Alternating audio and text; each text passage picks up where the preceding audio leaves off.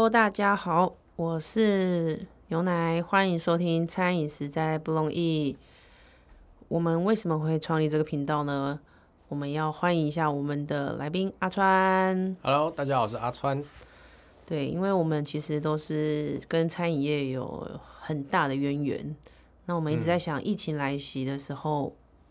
到底身为餐饮业的我们应该要如何去应对呢？先介绍一下我自己好了。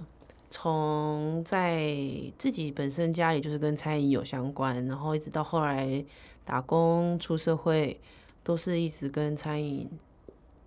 离不开关系。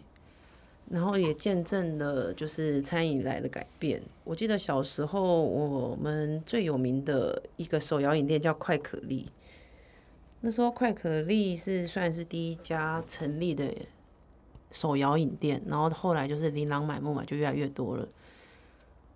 在我们这个时代的时候，投入餐饮业的人是算是最多的，我相信一直到现在都是。而且像鸡蛋糕啊，很多这种小型，它比较好入门的，就慢慢的一直加入。应该这么说对好了，就是餐饮业这种东西，从古至今应该都一堆人在投，嗯那只是它的呃怎么样去做变化，或者说哎、有没有新形态呃新的东西，或是比较创新的东西一直推出来。因为很简单，吃就是每天必要。我们不是植物，不能行光合作用，所以我们吃的每天都吃吃喝喝，吃吃喝。呃，我们哎，从以前到现在，人的需求就是，所以其实餐饮业一直来说，其实都还有蛮大需求。那所以那时候我们我们为什么会想说，哎、我们来聊这种餐饮？因为我们本身两个都还蛮有经验，甚至说，呃，像 Milk 他本身他自己家里就是餐饮，在做餐饮业，他甚至他也也有开几间店，好几间店的经验，这样对。哦那本身他自己又在经营一些品牌，所以我们想说，哎、透过这个餐饮的一些观点，然后刚好遇到疫情，哇，很多我们看到其实很多业主非常的苦恼。那相对来说，我们该怎么去呃去探讨这些问题，如何去做改变，然后提供一些想法，跟我们聊一些理念，我们可以引起大家共鸣，这样。对我介绍一下我自己好了。嗯，好，我我我家里跟餐饮真的脱不了渊源的因素是，记得呃，在小时候我们大家有吃过那个 shabu shabu 嘛？以前都叫 shabu shabu，、现在叫涮涮锅。我自己的伯父就是他是算是刷刷锅的创始者，哦，是啊，对。他就是把那个他他自己在国外看到，就是台湾一开始都是吃那种很大的那种一锅，然后大家一起吃，然后他就把这个 shabu shabu 带进来台湾，然后大概经营了几一一开始经营他就有一点算爆红，然后就一平均一个月开一间店。是像那小火锅那对对一种小火锅哦，哦那就叫刷不刷不啊？对，以前他们叫 shabu shabu，然后他就是一锅一锅一锅一锅的，然后就是一个月开一间，一个月开一间，所以我小时候的印象就是我每个月都在吃火锅。哈，对，然后到后来他 shabu shabu 他创立到一个程度的时候，他们品牌经营起来，那时候还不懂什么是品牌，反正就是有人出个价，他就觉得还不错，他就把这个东西给卖掉了。后来他就是又开始经营叫做呃那种很厚的那种铁板牛排，以我们台湾是那种薄薄的。夜市不是有那种薄薄的，对那他就是那种把生肉放在那个一块很烫很烫石头，我现在有点忘记那个叫什么了。啊，呃，呃，石板烤肉吗？哎、呃也不是那一种不是不是不是，它是很厚的一个，很像把它把肉放在花岗岩上面。那我我现在真的忘记那是什么，反正他就是把一块生肉放在上面，然后就开始经营这个，然后有再从我们是从中永和那边去做发鸡的，对，然后有也是开了几间，但是发现嗯，这个对台湾人来说好像就没有这么喜欢。他是有开了几间，但是后来就是呃，就是有转型，转型成就是吃到饱，就是沙拉吧吃到饱的那种牛排馆。嗯，对对对，但是没有像就像贵族世家呃类似贵族，世家我家牛排，但是因为呃那时候还是打不算有赢他们，但是我们在火锅这一块，我们又重回了火锅这一块，嗯，我们就创立了小火锅吃到饱。小火锅是对，它一样是提供就是呷哺呷哺。那因为我们之前呃卖给别人那个是它是一人一锅，然后就是单点的，就是以前还有什么海龙王啊，就是一艘船就放在你的面前。然后后来就是提供那个呷哺呷哺吃到饱。它吃到饱的概念就是它一样就是像沙拉吧一样，它的嗯肉片啊什嗯么，全部就是提供让客人可能三六八吃到饱，四六八吃到饱。嗯不过在大概几年前，大概五六年前吧，他就是也慢慢的，因为现代人越吃越精致，嗯，然后越吃越养生跟健康，可能不不用到吃到饱，因为毕竟在以前时代有一个叫台湾人的前眼角目，嗯那个时代的时候是非常好赚的。大家都说嗯五六年级生创业是最幸福的，不过在这个后疫情时代来临，就是我们七八年级生的时候了。我们嗯。在餐饮业其实没有像他们一样那时候那么热络了，然后就想说跟大家聊一嗯。下，在疫情时代我们要怎么样去面对。因为像哦，像有人看在需要不需要不那个这个东西可能是呃非常一个那时候演变就是可能一个创新的想法，因为以前可能大家要吃大锅，可能有些人有一些洁癖问题啊，或是呃因因为以前没有那么讲究卫生，所以没有什么公筷这种概念在，大家他妈都夹了夹了，筷子都沾到口水，大家哇。然后走来走去，你都吃大家口水或什么，然后后来有这种概念，我就觉得嗯还还不错，只是就是说，嗯，吃到饱其实演变由来也就是那个修个短袜的概念，不然就是呃，给付这个钱就让你拼命那个，好像享受到很多东西。因为你如果要单点这些东西，你可能点起来就不是不止这个价钱。当然，就是你付的价钱可以享受到多样性，不可以不仅可以吃菜、吃肉、吃甜点，或者是饮料都喝到饱，甚至现在呃琳琅满目的东西，呃。就发展到现在，所以餐饮业其实蛮多变化。那诶，那阿川，你有嗯发现一件事情吗？其实餐饮业它是一直在改变，就像从大锅变到小锅，对，然后从小锅又变成吃到饱，然后吃到饱有一阵子很盛行，就是嗯有琳琅满目很多什么麻辣火锅吃到饱，虽然现在还是有啦，但是它都是从非常的呃价钱可能到经济实惠，到现在是越来越走就是精致化，食材也会越来越讲究。对，不过，其实餐饮它一直在面临挑战，面临在时代的变迁以外，这次又面临到一个，就是我们疫情的时候，很多餐饮业它突然来了这个疫情，他们其实是不知道怎么面对的。嗯，其实餐饮业说真的，我自己都觉得餐饮业真的是一个非常呃入手简单，呃维持最困难。大家都知道，开一间店你要搞加盟、搞自创，或是要搞什么东西的话，其实你有一笔钱，有个想法，找可能找朋友一群合资，你要开一间店很简单。但是，一间店如何维持下去，这才是最困难的。那呃，我们可能刚才从火锅这一这个点来切入，就是说，其实不管是火锅还是其他的呃甜点，或者说饮料，或者甚至说其他的呃烧烤之类的，其实很多都很多的呃吃的东西，它一直在做一个创新跟演变，还有一些想法 idea 都出来。我们也看到餐饮业一直不断做变化。但这些变化让餐饮业竞争更大，然后饱和度，然后选择性这么多的情况下，那我们又遇到疫情这个冲击，哇靠！那疫疫疫情下来，那很多人可能想要执行他原本该走的计划，都突然被打断，甚至说原本遇到的一些呃，要怎么说？原本遇到就是可能本本来店里都还不错，还蛮知名的啊，或者说它本来是一些老店，那它可能过靠一些过路客，然后靠一些内用的客人就可以维持住它的生意，但是就遇到疫情就挂掉。我们可以从前呃前阵子，其实我们可以发现到台北有一个蛮知名的牛肉店叫好像叫建成牛肉面吧，有点忘记了，开了六十多年，说倒就倒。对，疫情，嗯，他们挺不过这一次。对，疫情的时候没有办法，因为其实我你有发现我们刚刚在聊的这些店家，他们都是有一个共同点吗？嗯，就是你一定要到他的店里去吃。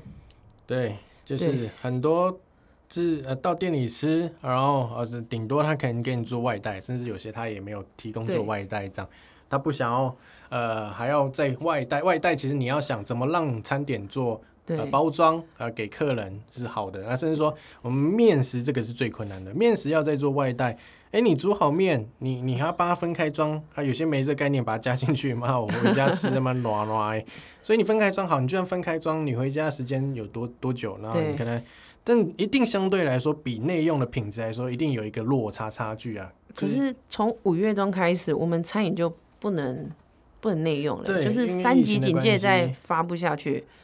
哇塞对！现在大家就算想内用，可以有一些店家可以开放内用了，嗯，我们都还是会有点隐忧。对，而且开放内用是采梅花座，梅花座那可能呃一间店可以可以做到五十个，哇，梅花座这样弄弄弄下去，我有一个朋友的店对啊，他只能嗯五十个左右哦，他原本那一间店，然后弄到下面他坐满座只能坐大概十二个，哦，这么少。哇，，十二个哇，这个差距就是嗯，真的是呃落差了好几倍。落差好几倍的情况下，而且现在大家也还在，有些当然闷不住了，就就可能会出去吃了，因为但有些还在观望中。那实际上好像就算都每天都满座，十二个、十二个、十二个，他这样做，其实呃相对来说还是有一定的落差啦。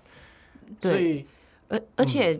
你有没有想到一点？他们现在其实坐在位置上，他的我不知道您的朋友就是是是是卖哪一类的。可是如果就我们其实很常要自己去倒个饮料啊，自己去用酱料啊，自己去拿东西，现在没有，就是哦变成、啊，服务员对，也不是服务员，就是呃不好意思，可能可以帮我嗯加一下什么吗？现在就呃很多比较保险起见的店，他就不要呃吃到饱现在来说，他可能去他会给叫你戴手套、戴口罩、呃戴戴面罩，甚至还有对，那好好超麻烦。你们呃突然想到要吃，可能呃去夹个甜点，而且夹个蛋糕什么，哎、突然想要吃泡芙，你为了夹一个泡芙，你你要呃弄戴手套、戴口罩，啊，不然就是叫服务生吃吃吃吃东西啊。可能我我很呃，有些人的外号叫水牛，很会喝水。饮料的。喝一喝啊，他杯子都那么小，一喝一口没了，然后又叫服务生，哎，不好意思，我要那个那什么饮料，又要去装，哎，一口又没了，叫到你都自己都不好意思，但你又很想要喝饮料，但是又要叫服务员叫，你自己又不能去，所以、哎其实很多问题啊，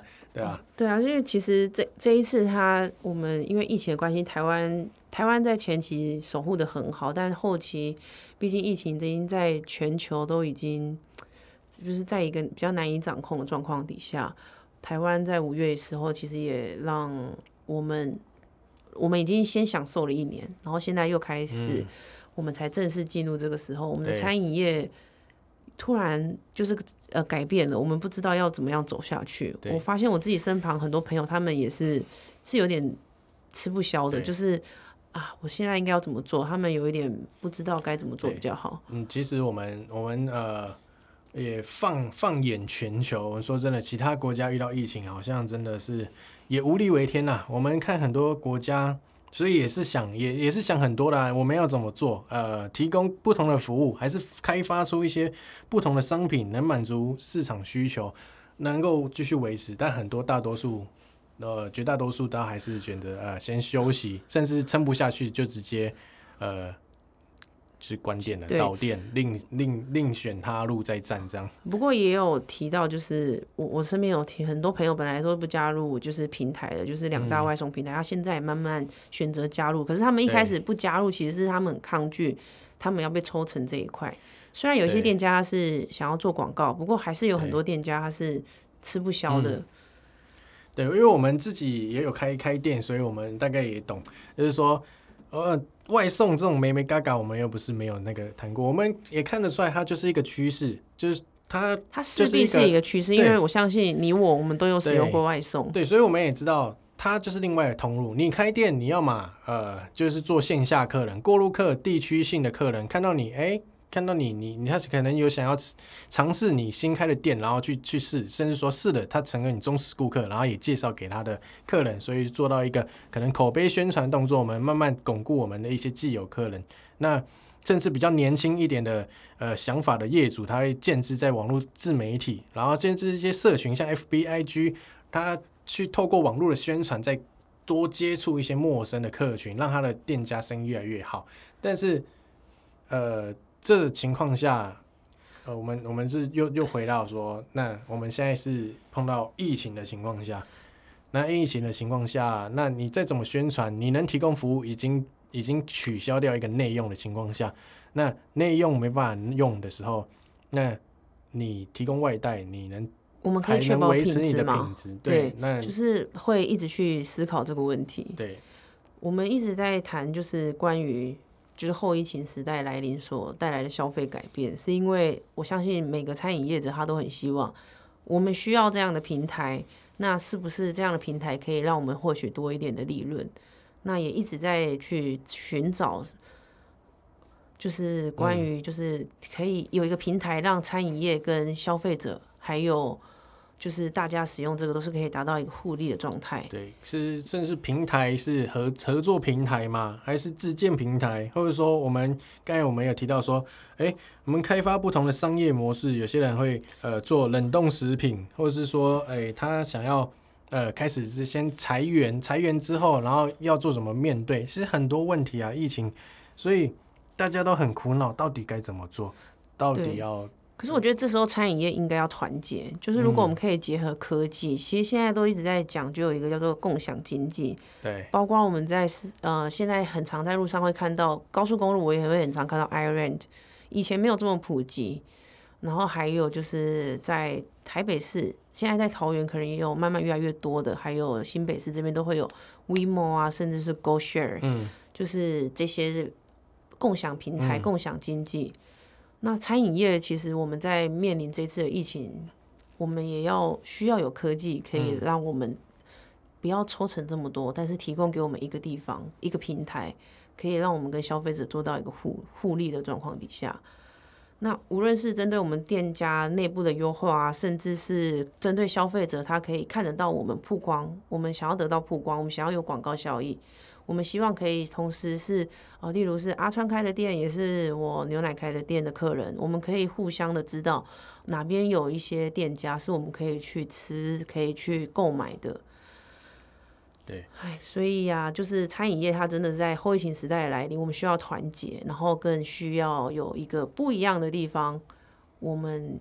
这就是我们创立，就是餐饮实在不容易，就是让大家可以来聊聊天，我们也聊聊天。因为毕竟同身为餐饮人，我们也在自己，因为七八年级生其实现在大家都是做自媒体，自己会帮自己的店家甚至自己的品牌去做一点行销跟宣传。嗯，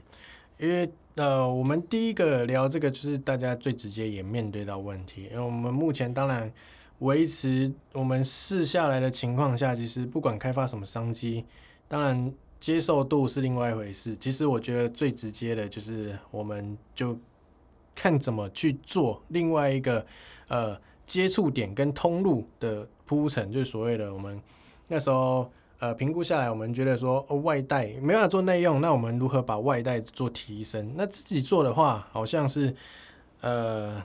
就是你又要花一些沟通成本去跟你消费者沟通，或者而且还要花一点时间。对，然后你这种东西，呃，你又要去思考，那倒不如跟别人合作。所以我们看，其实市面上也蛮多平台，呃，在做这种服务的。那为什么我们没有想外送？因为外送很简单，我们就是他第一，他就是老大哥那两个老大哥嘛，抽成高，然后加上其实外送员，呃，相对会我们自己经营品牌很不容易，我们。这些餐点，我们希望客户拿到就是完整的，而且是有真的享受到我们用心做出来的东西。所以外送很多东西，他没办法去帮我们顾到这品质。我们，所以我们才想说，我们从外带着手，我们可以既可以维持我们品质，也可以继续维继继续增加我们的嗯品牌呃。应该是说，就是不用再透过，我们可以直接拿给消费者。嗯，虽然外送可以带来便利，可是站在我们店家端的。呃，角色来看的话，我们是想要直接就是拿给消费者，对，就是让他可以吃得到真的美味，他不用再透过十五到三十分钟去去食用到，甚至再透过中间可能有一些啊不一样的状况。当然不一定是呃外送外带哪一个比较好了，只是我们就是这样聊聊天，就是关于餐饮业我们想要跟大家聊的内容。哎，这其实这也很简单的一个概念呐，因为我有这种想法是很简单，外送员他帮你送餐点，他不是他自己吃的。你去拿餐点是你自己要吃的，嗯，真的。相对来说，你觉得他只是完成他工作，送一单就有钱啦啊啊，怎么样？随便啦，啥帅算了啦，反正很很多都他他们本来做一个管理机制本来就不完整，所以对来说，外送员为什么乱象？那常常看，也不是说我也特意要攻击啊，我们常常看到，哎，对啊，什么呃送出来的品质好像不是这么好，甚至说有些。外送员可能一些乱象，不小心就洒了一半出来。对，那你有没有自己去拿汤的经验？是你会很小心翼翼的拿着它，甚至开车或骑车，你会很保护你自己的餐点。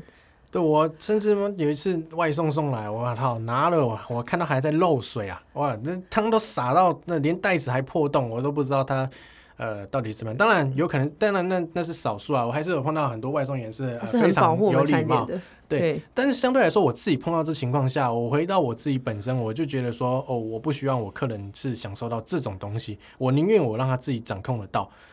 跟我自己顾得到，我不要交给一个不那个不不是这不不电呃没办法掌控的因素，然后去影响到我自己。所以我会觉得说，我我们今天聊这个是主要说，哎，我我们可以透过我们的一些经验，那分享给一些业主说，我们觉得说评估下来，当然外送很好，那。满足很多需求，因为现在很多消费者也已经已经喜欢用外送，但是呃，我们站在业者的角度来看的话，我们想要跟大家聊聊天，就是呃，外送啊，甚至是我们现在在后疫情时代来临，我们可以做出什么样的改变？其实也不仅呃，也不仅是业主啦，我们自己也是身为消费者，我们也是会叫外送的。但当回到我们，我们只是回到我们自己在在做我们自己的东西的时候，我们会觉得说啊。嗯，我们会评估很多啊，我们还是必须满足我们的消费者，是消费者就是我们的呃财神爷嘛，对不对？我们能够满足他们比较重要。我不希望呃，我我自己也是辛辛苦苦做起来的东西，很认真在做，我不希望又通过一些因素影响到我们自己上。对，当然相信我们每个人都想要。给消费者最好的，所以我们会觉得说，呃，我们透过这疫情如何面对嘛，餐饮业，那我们遇到情况下跟大家分享，那我们也想透过这个东平台也跟大家交流，听听别人的意见，也不见得我们的说的是一定是最最绝对或最主要，当然每个品牌或每个地区都有它的不同的。呃，不同的那个叫什么？应措施出来，不同对不同应对方式。那我我哎，我们我们是在新竹这个地区嘛，比较比较在大大多，对，所以我们在新竹甚至说竹北地区比较比没有，我们大概是在这边地区发展，也可以让大家参考一下这样。对。